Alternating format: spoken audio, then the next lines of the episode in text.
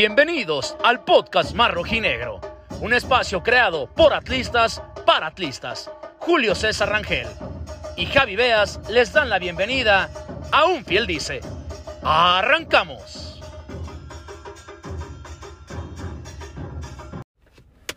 Bien, bien, bien, ¿cómo andan? ¿Cómo andan? Gusto saludarlos. Aquí estamos arrancando una nueva transmisión de este su podcast favorito, Un Fiel Dice, un espacio creado por rojinegros para rojinegros. Gracias por el favor de su atención. Lo invitamos a que siga compartiendo para que pueda llegar a más hogares, a más dispositivos móviles.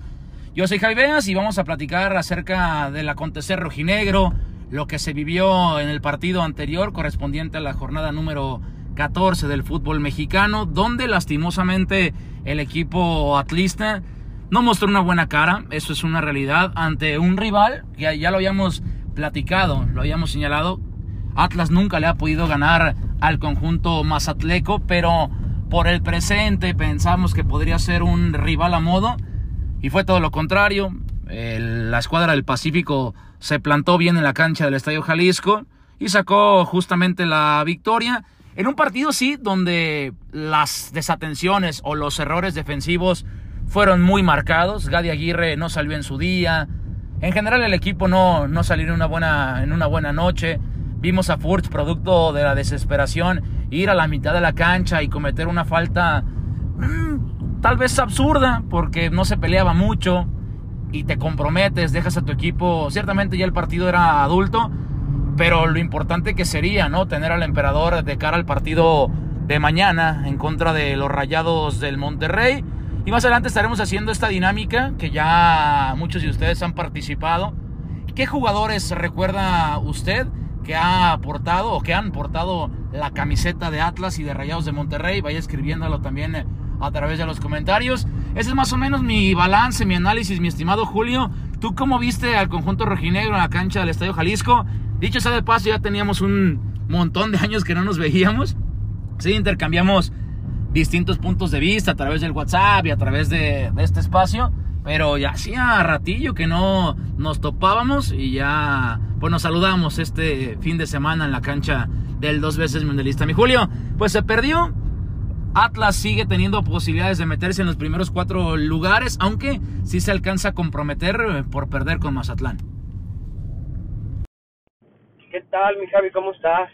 Sí, tienes toda la razón. Igual y nos veíamos ahí un poquito en lo que venía siendo la preferente poniente antes de pandemia. Este, cuando yo acudía a esa zona, te veía normalmente ahí. Pero si, si nos vamos así para atrás a una convivencia este un poquito de pues de más rato no simplemente de, de saludarnos ahí de, de paso pues nos tenemos que remontar hasta la época de de la secundaria, porque ahí fue donde tuve el honor de conocerte y ahí fue donde, donde convivimos un poquito más.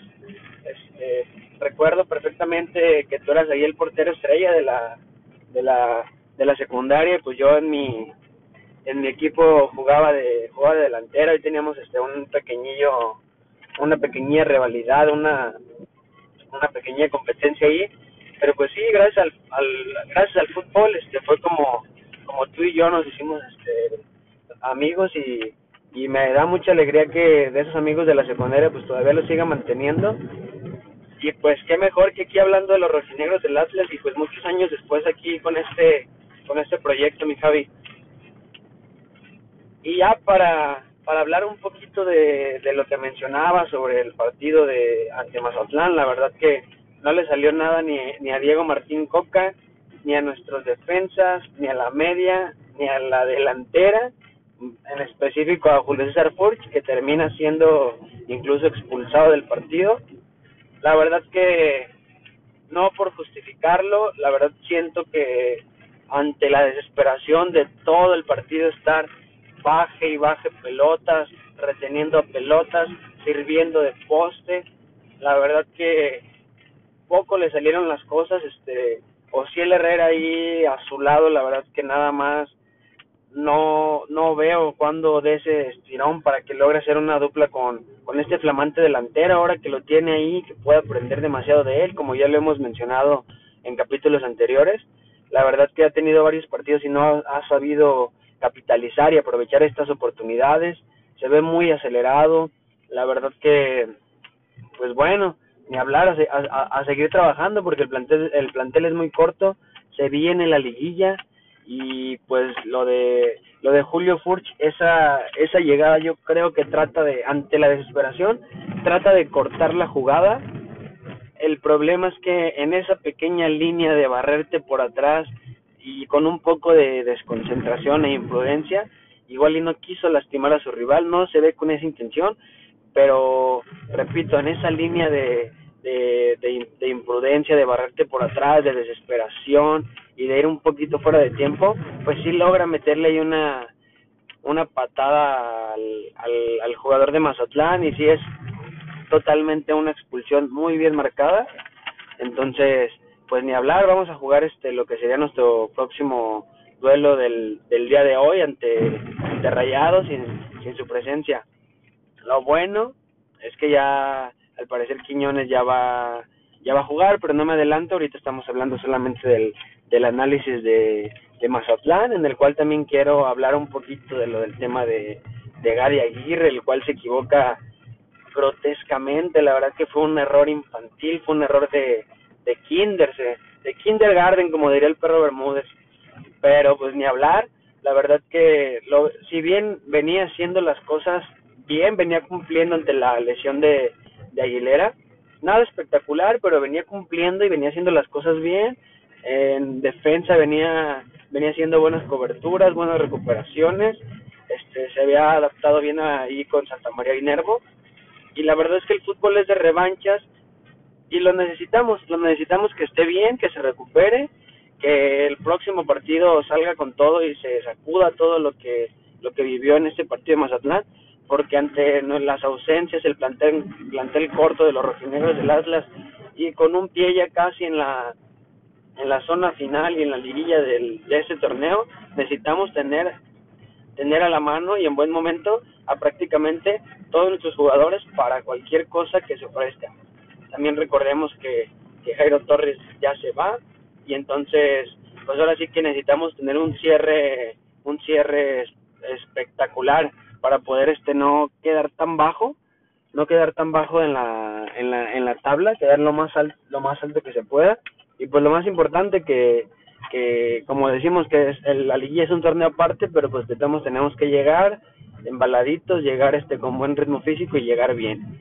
De lo rescatable de, del partido este de, de Mazatlán, mi Javi, este, fíjate que, fíjate que el Hueso Reyes y Nervo, la verdad que son dos jugadores que, que siempre, que han demostrado desde el, desde el torneo pasado ser muy regulares, siempre hacen su chamba, siempre corren la milla, siempre cortan las jugadas en defensa, el Hueso Reyes incluso ataca y es uno de los jugadores que más centros tiene, que te genera buen buen, y buenos centros de incluso este, asistencias.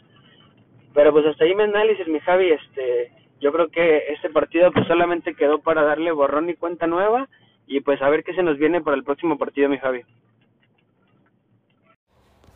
Bueno, pues ahí está tu punto de vista, sí, más o menos lo, lo compartimos, lo debatimos. Hay un tema bastante interesante, mi Julio, el caso de la renovación de Coca. Mucho se había especulado que el argentino iba a pedir refuerzos y me parece lo más congruente. Si quieres ser un equipo competitivo tienes que tener un once inicial bien definido, pero también de dónde echar recambio, de dónde poder echar mano en momentos de apremio, cuando alguien se te lesiona, cuando te expulsan a alguien, acumulación de tarjetas. Y dicho sea de paso, ¿no? Atlas jugará el siguiente año la Conca Champions, entonces sí me parece lógico que Coca tenga esa garantía o esa seguridad de que si él se queda en el banquillo le van a seguir eh, trayendo elementos importantes donde también se pueda generar esa competencia interna para que los futbolistas no caigan en la comodidad o en la maca y esa competencia pues a final de cuentas que es sana y que es deportiva te seguirá dando buenos dividendos en el futuro. Es prácticamente un hecho que, que Coca renovará con esta aliciente, con esta condición. Ya para basarnos en el rival del día de mañana, es cierto que Monterrey es un equipo bastante complicado. Atlas no le suele ir bien cuando va allá a la Sultana del Norte. Una buena noticia para los zorros o para nosotros, Julio, es que un tipo, que hay que decirlo como es, que nos trae de hijos, como lo es el argentino Funes Mori o el mellizo naturalizado mexicano, pues no podrá tener actividad el día de mañana contra el Atlas.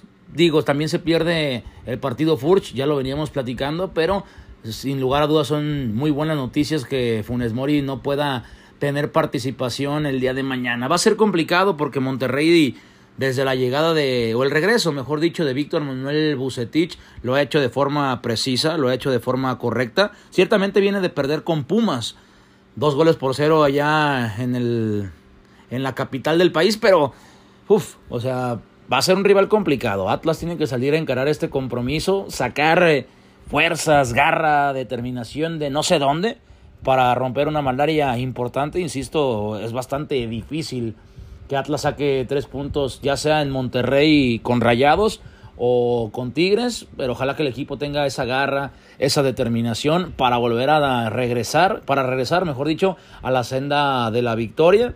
Perdió contra Mazatlán, Rayados también viene de caer con Pumas, entonces veo un partido parejo yo creo que en términos generales el empate puede ser un buen resultado. Ciertamente para las aspiraciones de meterse o de meterte en los primeros cuatro, pues a lo mejor no es un gran resultado como tal, pero el anímico me parece que sacar un punto puede darte mucho para ya encarar los siguientes, los siguientes compromisos y que la calificación de forma directa siga dependiendo de ti y no de los, de los demás. No sé qué, qué piensas tú, mi Julio. Fíjate, Javi, que para mí este Atlas ya no es el mismo Atlas de, de hace dos años. Este Atlas ya, ya los rivales le guardan respeto. Este Atlas este ya tiene un sistema bien definido que a pesar este este torneo de todas las expulsiones, lesiones y demás, ha mantenido la su esencia, su esencia esta misma que le dio el campeonato. Y yo considero que si ya no ya no vamos con el mismo temor de antes que este decíamos, ay, ojalá que no nos llenen la canasta por, por las plantillas tan completas y tan competitivas de, de los regios, pero si bien este, no digo que no pueda pasar en esos partidos, pero yo digo que ya vamos, el aficionado del Atlas ya tiene otro chip, el aficionado del Atlas ya, ya sabe que se le puede sacar un empate, ya sabe que, que por ahí Julián Quiñones te puede, te puede adelantar en el marcador o te puede este, sacar un resultado. Entonces, yo sí lo veo desde, desde esta otra perspectiva, mi Javi. Este, lo del partido de, de hoy, pues prácticamente contra, contra Rayados veo que va a ser un partido muy cerrado porque si bien el eh, Monterrey te da un partido muy bueno con todo su, su poderío, sobre todo en medio campo que tiene, este también te puede dar un partido muy malo que lo que lo hemos visto en esta temporada, es un equipo muy irregular, sabemos que en su cancha se hace fuerte, pero también hay que hay que confiar en nuestros jugadores rojinegros y hay que hay que confiar en los que les toque estar. Otra cosa positiva es que que Aldo Rocha Julián Quiñones y algo que no me esperaba Diego Armando Barbosa también ya realizó el viaje. Dudo que estos últimos dos puedan tener este minutos. La verdad desconocemos la el caso de, de Barbosa. Este los la, la directiva lo ha mantenido muy este muy sobre bajo del agua el tema este, pero ya si, si ya realizó el viaje es porque creo que ya de tener alguna mejoría, ojalá y pronto volvamos este, a tener en nuestra en nuestras filas y, y en el terreno de juego al que me voy a atrever a decirlo Javi, al mejor lateral derecho de la Liga Mexicana. Regresando al tema de, de Coca, mi Javi, la verdad es que es como todo, Javi. Yo creo que sí debe, es como todo trabajo. Yo creo que sí debe de, de, por bien de todos, si se logra esta renovación, que ya está muy adelantada y esperemos que sí, ya nomás están afinando los detalles, este, nos va a convenir a todos porque Coca está pidiendo refuerzos para apuntalar el, el cuadro. La verdad que el torneo pasado, a pesar de que se logró el campeonato, teníamos 11 jugadores y ya. Este torneo si bien hemos tenido algunos canteranos que ya han tenido un poco más de minutos y un poco más de participación, la verdad es que no, no podemos decir que tenemos un, un amplio un amplio plantel y más porque el próximo año futbolístico, como bien lo mencionabas, mi Javi, se viene la Conca Champions, se viene este el compromiso del Mundial de, perdón, del campeón de campeones. Entonces, sí vamos a requerir este un poquito más amplio el plantel y entre esas cosas son lo que pedía Diego Coca, que también es importante para lo como mencionaba hace ratito, es un trabajo más y al DT lo miden por resultados. El DT tiene ahorita un buen legado, sacó campeón a Racing después de me parece que 40 y cacho de años, algo así, no recuerdo, no tengo el dato de momento. Sacó al Atlas después de 70 años campeón. Y pues tiene un buen este un buen currículum porque este estar en un lugar donde no tienes tú las herramientas y donde no sientes que vas a hacer un buen papel para no arrastrar ese legado y esa y ese y ese currículum que al final de cuentas repito es un trabajo y por más que Diego Coca quiera estar aquí en en el Atlas pues a veces también este eh, no debemos de, de dejar de lado que pues es su, es su es su trabajo de eso de eso viven y pues el apoyarnos es para que todas las partes tengan lo mejor, que tanto sea lo mejor para la directiva, para la afición y pues como para él mismo, que en realidad él sí quiere apuntalar el, el equipo. Es obvio que en esta temporada todo el mundo se ha dado cuenta que hemos batallado con, con la corta plantilla, entonces considero que si, que si se llega a dar esta renovación, salimos ganando absolutamente todos. Y ya nada más para para finalizar este capítulo, también los queremos invitar. Por ahí este fin de semana tuvimos una, una participación un poco trabada ahí por unos problemas técnicos que tuve yo porque no andaba aquí en, en la ciudad, pero por ahí tuvimos una participación en un podcast que se llama La Manada Rojinegra. Estuvo muy interesante. Para que pasen a verlos, este, están como La Manada Pod y La Manada Podcast, este, tanto en YouTube, Facebook, Instagram y en Twitter. También ahí lo estuvimos compartiendo en nuestras redes para que vayan y, vean este capítulo en el cual su servidor Julio Rangel tuvo participación. Y también este agradecerles a todos los que estuvieron ahí y a los que están en este en este capítulo.